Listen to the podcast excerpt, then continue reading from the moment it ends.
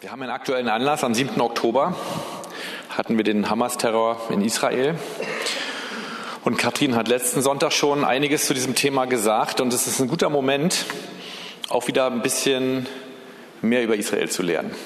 Ich, ich erlebe das auch an allen möglichen Stellen, dass das, was bisher so ein bisschen in den Gemeinden versäumt wurde, dass jetzt so ein gewisser Mangelzustand gerade da ist, dass man gar nicht weiß, was, was lernen wir da jetzt.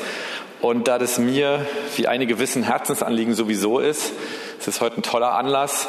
Äh, es wird jetzt aber nicht nur technisch oder interessant, sondern ich, ich will euch wirklich das Wort Gottes heute verkünden. Ähm, und ich will mit einer Geschichte anfangen. Und zwar war ich schon eine Weile her, fünf, sechs Jahre, war ich auf einer Shavuot-Feier. Also, äh, wie sagt man auf Deutsch, äh, Wochenfest, Pfingsten. Und wenn man das so mit Israelis feiert, geht man immer raus. Das war deswegen so eine Gartenparty. Und Juventus, der Gastgeber, der dankte dann vor dem Essen unter anderem auch für Gottes auserwähltes Volk. Und dann saß ich mit meinem Grillfleisch im Tischgespräch und dann sagte mir ein Gast, ein Israeli, dass er mit dem Thema auserwählt so ein Riesenproblem hat. Aber sowas von. Und wir als Deutsche müssten das eigentlich nur allzu gut verstehen. Was meinte er damit? Er meinte damit Nazi-Deutschland, wo die Deutschen sich auch als Auserwählte gefühlt haben und dieses Auserwählungsding dann ganz schnell erzeugen kann, dass man andere für minderwertig hält und andere diffamiert. In diesem Falle waren es vor allen Dingen ja auch äh, unsere jüdischen Mitbürger. Und deswegen konnte er gar nichts mit dem Thema anfangen. Und meine Antwort, über die ich selber danach noch lange nachdenken musste, dass ich ihm schon gesagt habe, der Gott Israels ist mein Gott. Ich erlebe ihn dein Gott, ich erlebe ihn, er redet zu mir und ich erfahre seine Liebe. Und meinte auch, weißt du was, und, und mein Jesus, der war Jude. Und der war sogar in meinem Glauben der Auserwählte, der Auserwählten überhaupt schlechthin. Aber er hat es nicht als ein Privileg gesehen, sondern er hat Verantwortung wahrgenommen, deswegen der gesamten Menschheit zu dienen und ihr den Weg zurück zu Gott zu zeigen. Und ich meinte ihm, weißt du was, er hat mich auch auserwählt. Und es ist nicht mein Privileg, auserwählt zu sein, sondern es ist eine Verantwortung, nämlich jetzt genau dir von deinem Gott zu erzählen. Wie gut dein Gott ist, wie erfahrbar dein Gott ist. Und dafür bin ich sehr, sehr dankbar. Und dann wurde es kurz ruhig auf der Party, also nur zwischen uns. Und dann sagte er, ich glaube, du bist schon ganz nah am Eigentlichen dran. Und dieses Thema Auserwählung ist ein spannendes Thema und da will ich heute ein bisschen mehr reingehen. Und ich will den Text aus Matthäus 22, die Verse 1 bis 14 nehmen. Ich lese nach Schlachter 2000. Das ist ein Gleichnis von Jesus. Es ist im Matthäus-Evangelium. Jesus hat ja, äh, Matthäus hat ja sehr in der Art und Weise, wie er sein Evangelium geschrieben hat. Er hat es für Judenchristen geschrieben. Er hat sehr viele Dinge holt er auch aus dem Alten Testament. Es gibt in keinem Evangelium so viele Verweise ins Alte Testament wie im Matthäus-Evangelium. Und hier spricht Jesus und redete wieder in Gleichnissen zu ihnen und sprach. Das Reich der Himmel gleicht einem König, der für seinen Sohn ein Hochzeitsfest veranstaltete. Und er sandte seine Knechte aus, um die Geladenen zur Hochzeit zu rufen.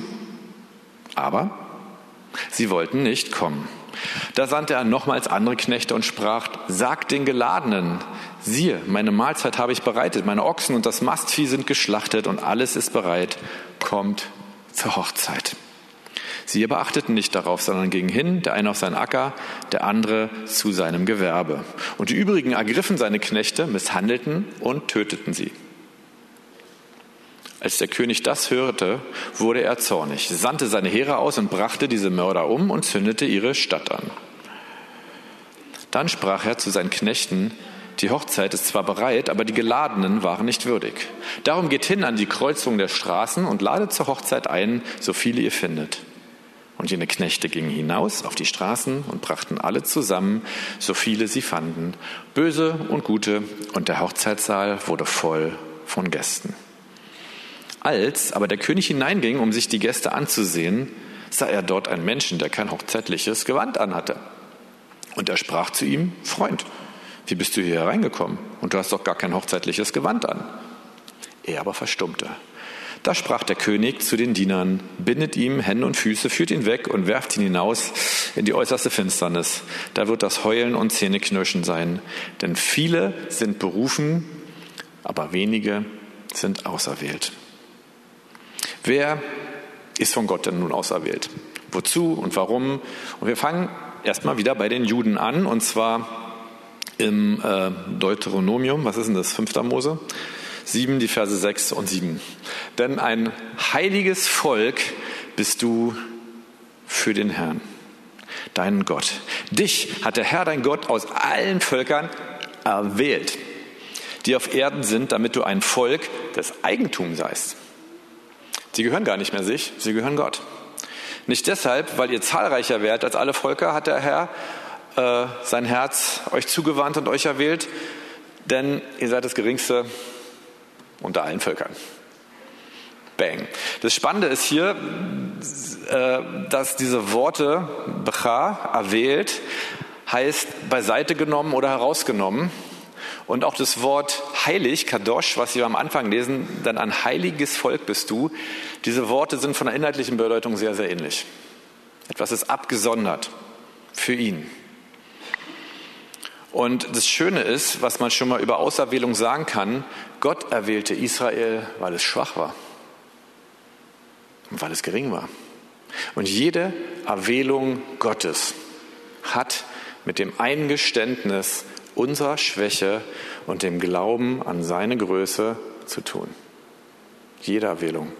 Auch schon die Erwählung Israels im Alten Testament. Sie sind ein Volk des Eigentums. Das ist super spannend. Sie gehören wirklich nicht mehr sich selber. Sie gehören Gott. Es ist quasi gar nicht mehr ihre Entscheidung eigentlich, was sie tun sollten. Und hier gehen auch die Probleme los. Was Gott gehört, funktioniert auch nur mit Gott. Deswegen funktioniert im Nahen Osten auch manches nicht. Aber die Gretchenfrage ist auch für uns, als was gehören wir Gott? Und da habe ich ein cooles Beispiel. Wir hatten vor zwei Wochen eine Betungskonferenz und da hatten wir unsere Gäste, David und Alina Moore da und die haben drei Kinder. Die habe ich jetzt nicht so viel mitbekommen, ich sehr, weil ich das ganze Wochenende mit ihnen unterwegs war. Äh, und die kleinste von ihnen heißt Verity. Und das Süße mit Verity ist, sie ist drei Jahre alt. Ich würde am liebsten euch gleich das Video zeigen, mache ich aber nicht. Also wir waren sechs Wochen vorher, waren wir schon in Dallas und haben sie dort besucht für vier Tage und wir haben uns kennengelernt und unser Sohn hat Verity kennengelernt. Die beiden sind wirklich ein schnuckliges kleines Paar. Und als wir am Samstag dann ins Technikmuseum fuhren, da fragte sie dann auf dem Hinweg, Ricardo, oh, would you marry me? Würdest du mich heiraten? Und dann meinte Ricardo so, ich habe sie mir übersetzt, äh, warum eigentlich nicht? Und dann meinte er aber so, hm, warte mal Papa, ich habe mir das jetzt nochmal überlegt. Ne? Und er ist fünf. er meinte so, die Verity, die wohnt ja in Dallas. Und ich wohne ja hier in Berlin. Papa, das funktioniert doch gar nicht so richtig. Ein hm, gutes Argument hat Verity aber leider nicht überzeugt. Die nächsten zwei Tage Manche haben sie auch am Freitagabend noch gesehen. Die nächsten zwei Tage ist sie ihm hinterhergejagt. Sie hat ihn so festgehalten, wie sie konnte.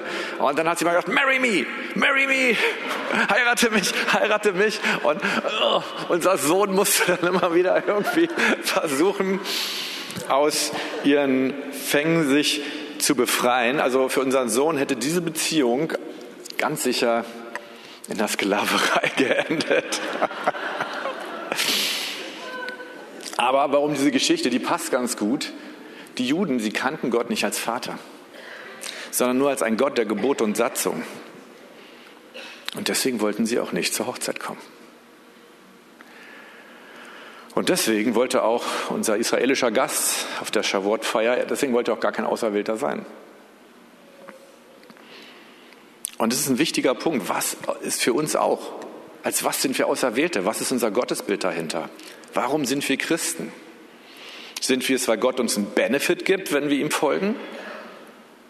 Oder weil wir ihn kennenlernen wollen? Und die Antwort, als was wir auserwählt sind, die kriegen wir tatsächlich erst im Neuen Testament, nicht vorher. Die, da muss man wirklich 100.000 Klimmzüge machen, so richtig. Ich nehme ein schönes Beispiel, Epheser, gleich die Einleitungsworte.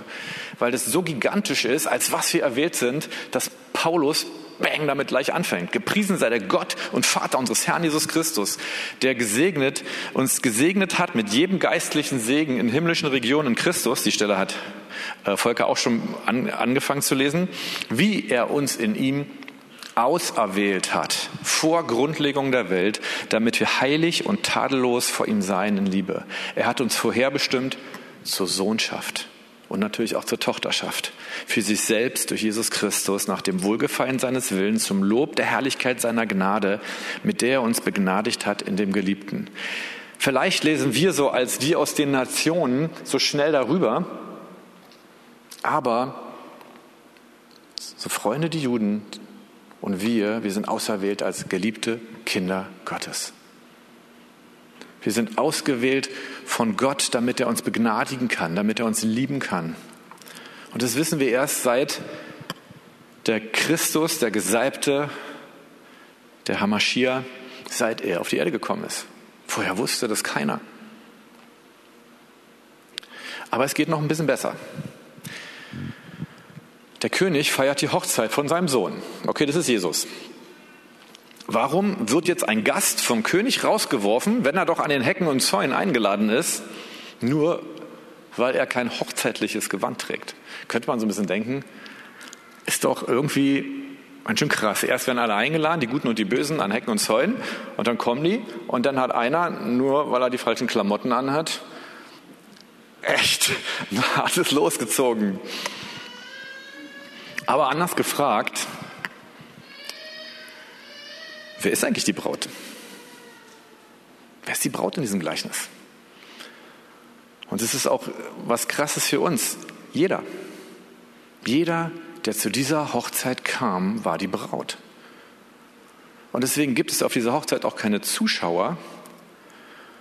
Und eine Braut sollte ein Hochzeitskleid tragen.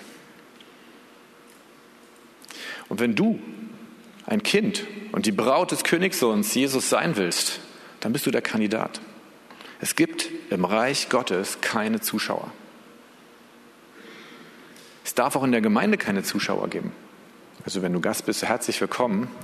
Aber wenn wir uns entschieden haben, wir wollen zur Hochzeit des Lammes, wir wollen Auserwählte sein, das ist kein Passivposten, das ist ein Aktivposten. Diese Erwählung muss ergriffen werden. Und Jesus wusste auch, dass es nicht selbstständig ist, denn er sagt in Vers 14, viele sind berufen dazu, aber wenige sind dann wirklich auserwählt. Wenige sind die Auserwählten. Die Juden wollten nicht kommen, weil sie nicht den Gott kannten, der sie zu Kindern und zu seinem Ehepartner machen will. Und darin lädt Gott in seiner Gnade alle ein, die gerne Braut werden wollen und bisher nicht durften. Ich vergleiche das ein bisschen damit jemand meinte zu mir, jemand, der zwei Pflegekinder hatte in der Gemeinde, hat einen tollen Satz neulich zu uns gesagt. Er meinte, also weil er sie gesagt hat, dass sie das immer ihren Kindern auch sagt. Sie sagt, wisst ihr was, die anderen Eltern, die mussten die Kinder nehmen, die sie nun mal bekommen haben. Aber wir, wir konnten dich aussuchen. Wir haben uns ganz bewusst für dich entschieden. Und ganz ehrlich, so ein bisschen ist es andersrum auch. Wir aus den Nationen, wir können uns Gott aussuchen, wir können uns ganz bewusst für Gott entscheiden. Die Juden gehören ihm schon. Und trotzdem haben sie ihre Auserwählung und nicht, nicht ergriffen heute. Und deswegen müssen wir das, unseren Juden und unseren Israelis, wir müssen ihnen genau das sagen, dass sie immer noch eingeladen sind. Es ist sogar Gottes Plan, dass wir sie damit zur Eifersucht reizen. Römer 10, die Verse 19 und 20. Aber ich frage, hat Israel es nicht erkannt? Schon Mose sagt, ich will euch zur Eifersucht reizen durch das, was kein Volk ist. Durch ein unverständiges Volk will ich euch erzürnen. Jesaja aber wagt sogar zu sagen, ich bin von denen gefunden worden, die mich nicht suchten. Ich bin denen offenbar geworden, die nicht nach mir fragen. Und das war Gottes Plan vor Grundlegung der Welt, dass auch wir Nationen als, als die Braut unseres Gottes, als die Braut von Jesus leben dürfen. Ich will mal meine Geschichte erzählen. Ich habe sie schon ein paar Mal erzählt, ich erzähle sie auch immer wieder gerne. Und weil sie bis heute weitergeht, auch heute Nacht, meine besten Zeiten mit Gott habe ich nachts. Und das hat einen Grund. Das fing nämlich damit an, dass vor ungefähr zehn Jahren Gott mein komplettes Gottesbild nochmal verändert hat. Und er fing an, mich nachts zu wecken. Und meine ersten Reaktionen am Anfang waren, dass ich gesagt habe, es ist nachts, Gott. Und ich habe morgen einen vollen Tag vor mir. So wie wir Menschen manchmal sind. Und hat Gott gesagt, weiß ich. Aber ich will nicht bis morgen warten. Ich will jetzt Gemeinschaft mit dir haben. Ich will Gemeinschaft mit dir haben. Und er hatte sie mit mir. Seine Herrlichkeit ist da und seine, ja, seine, seine Gegenwart. Und was ich in dieser Zeit gelernt habe, ist, Gott sucht uns.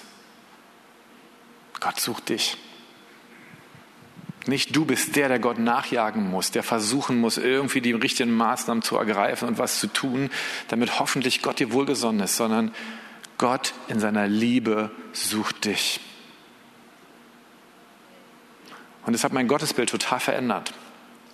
Und ich habe das gefeiert, Nacht für Nacht.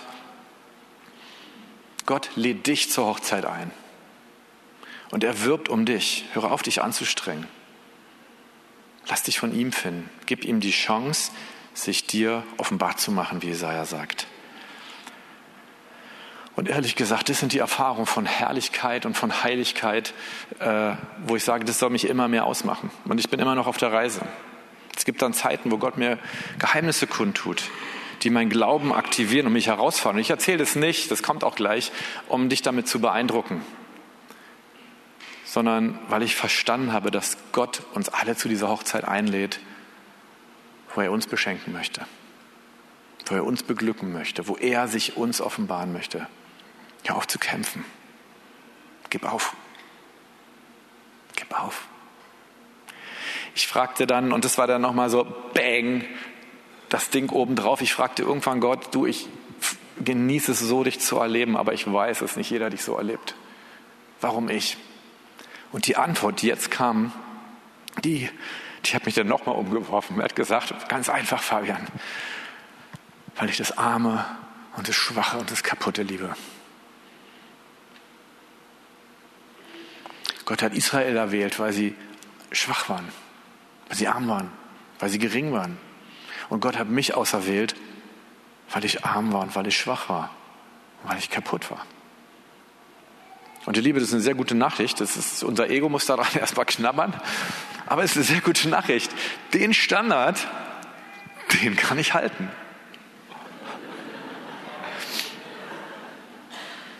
Das ist, eine, das ist das Evangelium.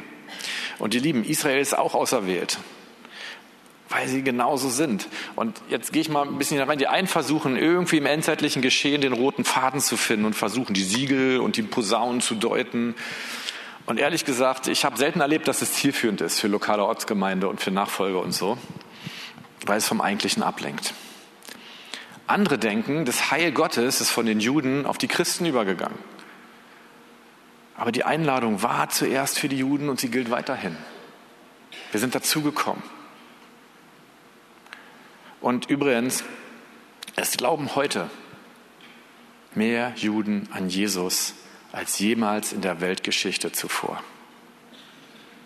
Es glauben heutzutage mehr Juden an Jesus als jemals in der Weltgeschichte zuvor. Und ich weiß, auch hier in diesem Raum sitzen einige Menschen, die aus, als Juden ethnisch geboren sind und hier sitzen als Menschen, die den Christus gefunden haben, die Jesus nachfolgen. Das ist gut so. Wieder andere denken, die Juden haben inzwischen einen anderen Heilsweg. Die kriegen irgendwann am Ende ihre Zeit und dann bauen die nochmal einen Tempel und irgendwas und dann feiern die ihr tolles jüdisches Leben und jetzt ist die Zeit für die Nation. Und wir müssen sie deswegen nur segnen. Und die nächsten haben sich mit dem Thema eigentlich vorher wirklich nie beschäftigt und deswegen gibt es wahnsinnig viel theologischen Wildwuchs. Das Problem ist nur, wenn man Pastor einer lokalen Ortsgemeinde ist, dann fragt man sich, was, was bringt dieses ganze Thema? Und das will ich euch heute eben liefern. Johannes 14, die Verse 6 und 7, was steht da? Jesus spricht zu ihm, ich bin der Weg und die Wahrheit und das Leben. Niemand, niemand, kein Jude, kein aus den Nationen, kein Moslem, kein irgendwas anderes kommt zum Vater als nur durch mich. Und wenn ihr mich erkannt hättet, so hättet ihr auch meinen Vater erkannt und von nun an erkennt ihr ihn und ich habe ihn gesehen. Diese Verse hat der Jude Jesus gesagt und der Jude Johannes hat sie aufgeschrieben. Es gibt nur einen Weg zum Heil und das ist Jesus. Und bleiben wir noch weiter im Gleichnis. Ich will noch ein paar Sachen ergänzen. Die Hochzeit des Lammes, sie findet nicht erst am Ende der Zeiten statt. Sie findet in dem Moment statt, wo du sagst, Jesus, ich möchte mich von dir auserwählen lassen. Ich will zur Hochzeit des Lammes kommen und ich ziehe mein Hochzeitskleid an. Ich will dir gehören. In dem Augenblick, wo du das in deinem Leben sagst, erlebst du die Hochzeit des Lammes. Und deswegen die Einladung an die Geladenen, die gilt. Und immer mehr Geladene nehmen sie an. Und sie gilt auch weiter für die, die an den Zäunen und an den Wegen stehen. Das ist der wesentliche Gedanke für mich der Endzeit und auch des Evangeliums. Martin Luther hat sehr schön gesagt, ich zitiere, wenn ich wüsste, dass morgen die Welt unterginge, würde ich heute noch ein Apfelbäumchen pflanzen.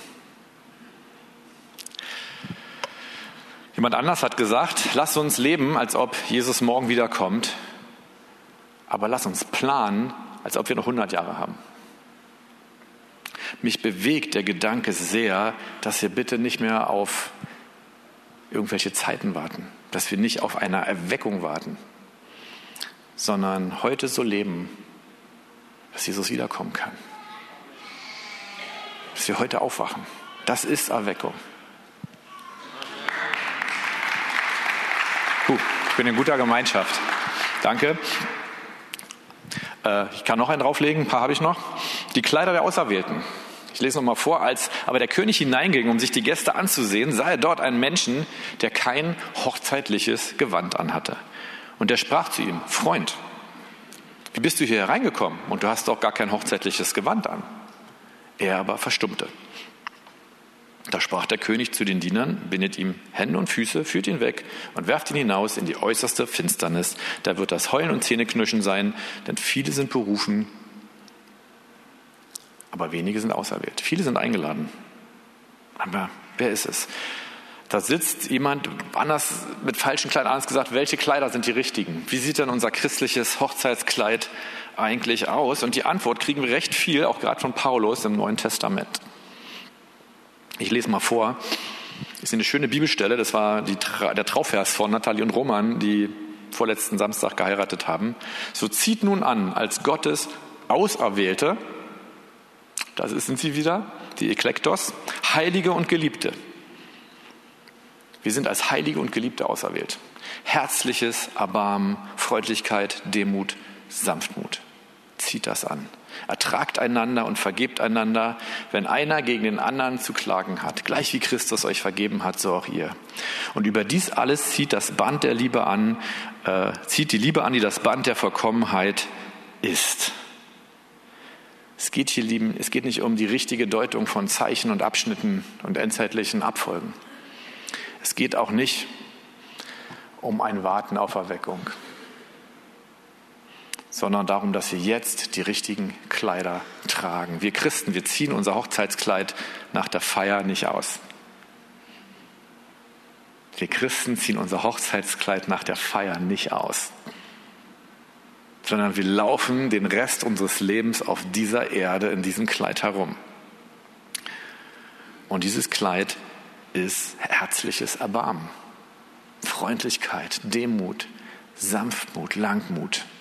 Wir ertragen einander. Wir zeigen, dass wir uns nicht mehr selber gehören und egoistisch reagieren. Wir zeigen, dass wir die Braut des Königs sind, dass wir ihm gehören und so reagieren, wie er reagiert hätte. So reagieren, wie es ihm gefällt. Warum? Weil wir Geliebte sind und weil wir dem Bräutigam gefallen wollen. Amen. Also lass uns unser Hochzeitskleid spätestens heute wieder anziehen, okay? In Bezug auf Israel will ich auch noch was sagen. Ich, äh, mein Herzensanliegen ist, dass die Gemeinde aufsteht und diese Mission ergreift, den Juden das Evangelium zu bringen. Und ich engagiere mich genau aus diesem Grunde da. Und ich bin übrigens sehr dankbar, dass ich in dieser Gemeinde so viele Freunde habe, äh, die genauso denken. Und ich weiß auch nicht, wozu du im Einzelnen berufen bist. Aber eins will ich dir auch sagen, so wie dem Gast auf der Pfingstparty sozusagen. So wie Jesus die Verantwortung seiner Auserwählung ergriffen hat und der Menschheit mit Liebe und Erbarmen gedient hat, so sollst du es auch tun. Jeder in der Gemeinde auf dem Weg, der die Auserwählung Gottes ergriffen hat, ist ein Missionar. Ein cooler Slogan auch. Jeder in der Gemeinde auf dem Weg ist ein Missionar. Ja, wollen wir es mal zusammen sagen? Eins, zwei, drei. Jeder in der. Yeah. Es gibt im Reich Gottes keine Zuschauer. Markus 16, Vers 15. Da sprach Jesus, geht in alle Welt und verkündigt das Evangelium der ganzen Schöpfung. Ich habe mir überlegt, ob ich diesen Satz heute noch reinnehme und den Punkt, den ich jetzt sage. Aber wenn wir schon über Israel und Lehre über Israel reden, werde ich hier mal eine Lanze brechen. Diesen Satz hat der Jude Jesus gesagt. Und drumherum, das war kurz vor der Himmelfahrt, äh, dann standen nur Judenchristen, nur Juden geht in alle Welt. Und vielleicht lesen wir so darüber. Aber die Juden sind, so wie wir Nationen, gesandt, bis an die Enden der Welt zu gehen, um den Nationen und ihren Geschwistern das Evangelium zu verkündigen. Und jetzt sage ich es mal deutlich, das wird sehr schwer, wenn die alle in Israel wohnen. Mit Internet wird es wieder ein bisschen einfacher, aber ich weiß nicht, ob der Plan Gottes ist, dass die Juden alle nach Israel zurückziehen. Wir haben in Berlin die, die schwarze Dunkelziffer, die schwärzeste liegt bei 70.000 Israelis. Das ist ein Prozent von dem, was in ganz Israel überhaupt lebt. Und in Israel sind 20 Prozent aller Einwohner keine Juden. Wir haben so viele Menschen hier. Das heißt, dass wenn wir den Juden das Evangelium bringen wollen, den Israelis, dann müssen wir nicht nach Israel gehen. Das ist auch sehr praktisch. Wir haben ein Prozent von Israel hier zu wohnen. Und lass uns den Fokus insgesamt nicht nur auf die Mission der Juden, aber auch auf die Mission der Nation, lass uns diesen Fokus darauf liegen. Lass uns verstehen durch dieses Gleichnis, wie wichtig es ist, dass auch wir an die Zäune und an die Straßen gehen und dass wir aber auch zu den Geladenen gehen und ihnen sagen, die Hochzeit ist bereitet. Jesus hat am Kreuz bezahlt. Er ist geschlachtet worden. Und er ist auferstanden. Damit wir Kinder des himmlischen Vaters sein können. Und in dieser Gnade sind wir erwählt worden. Meine Predigt ist fertig, die Band darf nach vorne kommen. Ihr Lieben, ich wünsche mir, dass wir, dass wir reagieren. Und dass wir heute Morgen bewusst nochmal uns machen, dass wir immer noch Hochzeitskleider anhaben. Und was diese Hochzeitskleider bedeuten, dass sie eine Verantwortung sind, die Verantwortung der Auserwählten, nämlich so zu leben wie Jesus. Und ich glaube, dass so wie ich das erzählt habe, bei mir geht es nachts, dass Gott jedem, der hier sitzt, Sonst hätte ich dieses Beispiel nicht erzählt. Ich will damit nicht angeben, sondern ich will damit Hunger machen nach Gott. Dass Gott jedem in dieser Art und Weise begegnen will, dass wir diese Einladung von ihm erleben.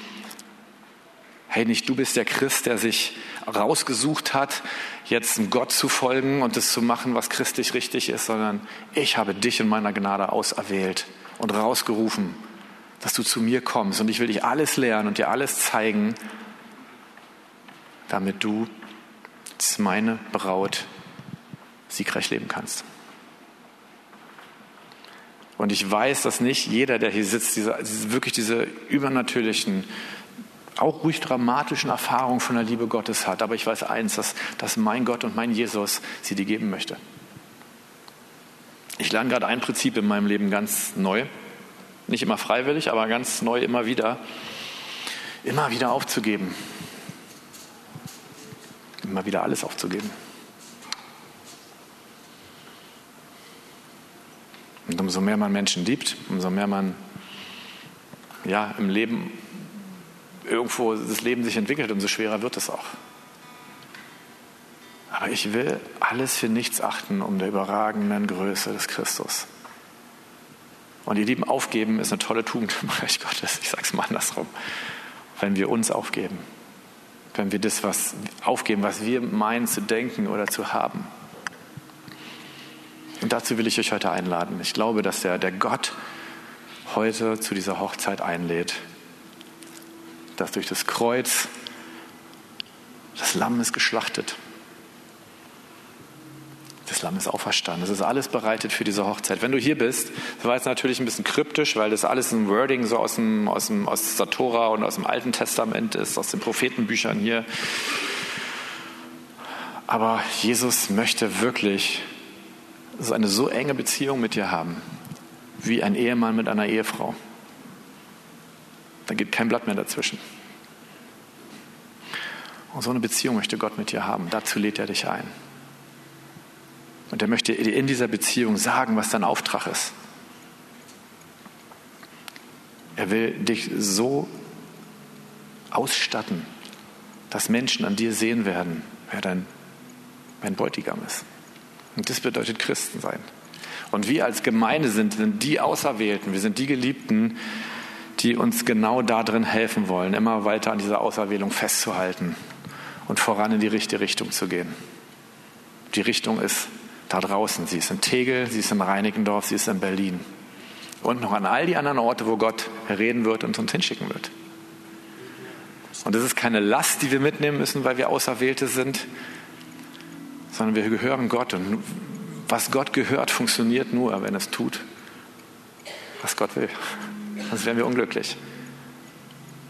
Und ich glaube, dass hier einige sitzen, die frustriert und unglücklich sind. Und vielleicht ist der Grund, dass du deine Auserwählung nicht genügend ergriffen hast.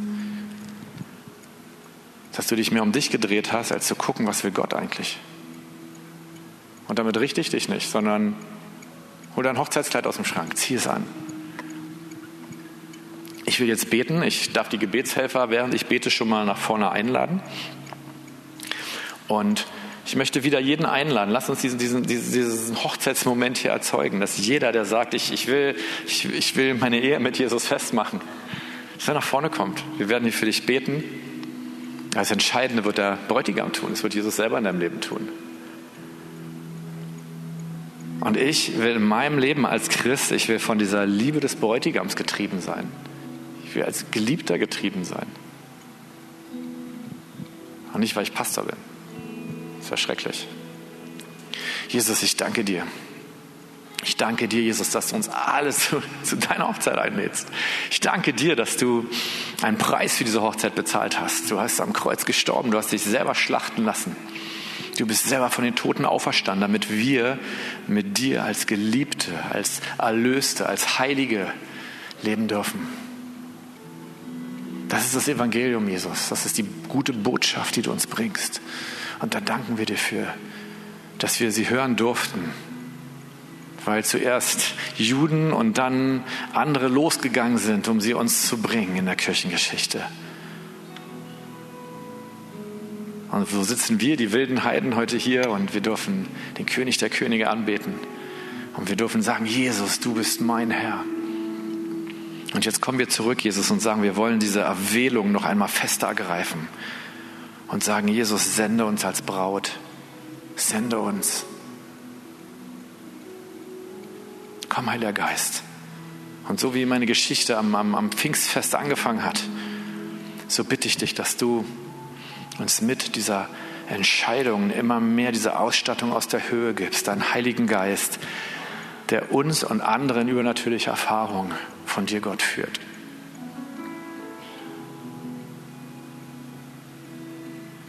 Jesus, Vater, Heiliger Geist, ich lade dich ein, du bist sowieso hier, aber ich bete, dass dein Wort sich jetzt in jedem einzelnen Herz mit Glauben verbindet und wir das ergreifen, was du uns heute Morgen geben möchtest.